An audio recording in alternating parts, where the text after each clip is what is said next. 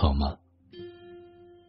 我是雨欣，与你同在的雨，星光的星。我会在每一个有意义的时辰，远隔山海，与你共存。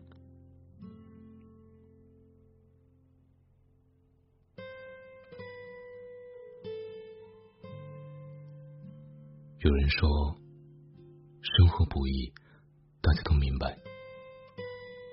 但当自己真正身处迷雾之中的时候，却发现这些话一点都不奏效。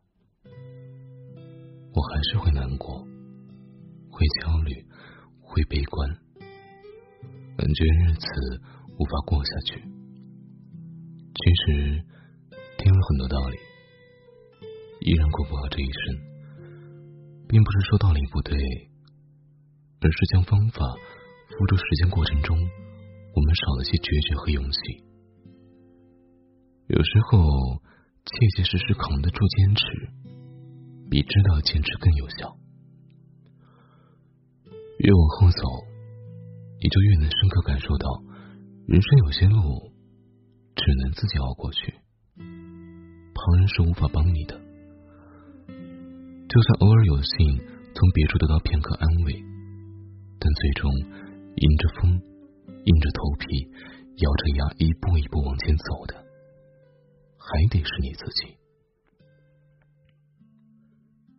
前段时间，我的一位朋友失恋了，每天极其颓废，无心上班，无心交际，连买买买的兴趣都没有，就拉着我一遍遍问：为什么我对他这么好，他还是不喜欢我？我安慰他。不爱你的人，就干干脆脆的放手丢掉，何必太难为自己，为他买醉又不值。朋友怪我说的太轻巧，一边控诉我站着说话不腰疼，一边眼泪婆娑的跟我说着放下一个人多难，割舍一个人多痛苦。我一时很冷酷的回了一句：“又不是只有你一个人爱而不得。”谁不是那样难过来的？没错，失恋很难过，但那又怎么样？该哭哭，该颓颓，但哭完颓完，天亮之后，还不是得漂漂亮亮的吃得好？上班、学习、见客户，还得挂着笑容，因为没有人会替你的失意情绪买单。可以为爱情难过，但你的房租、水电、吃喝花销可不允许你一蹶不振。所以，我们要有扛过一切悲伤的能力。用一书那段话来说，就是午夜梦回，你爱怎么回味就怎么回味。但人前人后，我要你装出什么都没有发生过的样子。你可以的。我们都可以，人都是这般活下来的。失恋再痛苦，但也只能自己挺过去。你总要一个人熬过一些苦难的。前几天，刚出社会没多久的表弟来跟我吐槽工作，骂骂咧咧的说着工作多么的辛苦，钱多么难赚，领导的脾气多么变化无常。末了，还丧的跟我来了一句：“我现在心情真的很不好。”隔着手机屏幕，我都能明显的感觉到他的丧。一时之间，我不知道怎么安慰他，就给他的微信发了这么一段话：“成年人的世界很难，我们总是压力很大，但是你以为这种难是很凶猛的障碍物吗？”不是的，其实这些难就是一些很小，但也很需要你扛的事。可能你修改了无数遍的方案，甲方客户就是不满意，很烦躁。领导心情不好的时候，你撞上了枪口，一个人躲在厕所抹眼泪，很委屈。或者就是被分配了一项如何都找不到头绪的工作，一边焦急。怕自己无法按时完成任务，一边又很难过，感觉自己很差劲。生活的难就是它充斥这样很小但会让你很抓狂的事。这其中随便一件事情，也并不会对你的人生造成多大打击，不会让你缺胳膊少腿，或者受个心灵创伤，顶多让你受点委屈，觉得自尊受挫，内心中的打击。但你若想打好工作这张牌，就需要去忍受这一切，去不断尝试，不断磨合，找到你在工作中舒服的姿势。前期会很难熬，会分分钟想逃离职场，但想进步、想提升，你就只能站在这里扛下去。就像《银魂》里那句台词说的。等你们长大成人了，就会明白，人生还有眼泪刷不干净的巨大悲伤，还有难忘的痛苦，让你们即使想哭也不能流眼泪。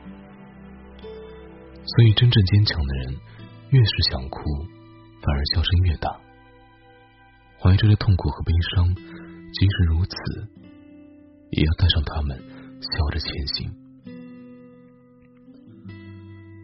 人生本来没有容易二字，没有人不努力就能把一切都做好。前几天看《为了你，我愿意热爱这个世界》，女主木子大学毕业之后去了全国前四的会计事务所，然后累垮了身体，医院下达了病危通知书。后来她辞职了。回家准备考研，在考试前一天又生病了，错过了考研。后来结了婚，出来找工作，好不容易过了想要单位的笔试，准备参加面试的时候，发现自己怀孕了。基本没公司会刚招一个人，然后就让他休产假的。剧情里，木子和朋友聊天，抱怨了句。你说我的人生为什么这么坎坷呀？当时我正好开了弹幕，也刚好瞥了一眼弹幕。我看到木子说完这句话之后，弹幕上发出了一句话：“因为你是主角呀。”我看到这句话的时候，真的觉得好治愈啊！人生有时候很苦。但我们可以往里面加点糖，给自己做点积极的心理建设。万一我们真的是主角呢？我们总得给自己找一个能够乐在其中的理由，坚持下去呀。小说家路内说过一句话：每个人的生命里都有几口吃不下的隔夜冷饭，必须得咽下去，而不是放在眼前发呆。即使有些事情躲是躲不掉的，那我们就修炼一颗坚强的心，勇敢的直面这一切，只当这些是生命里温柔的灌溉。等熬过这一切，也许会发现，我们眼中的洪水猛兽也不过如此，我们也远比你想象中的自己更强大。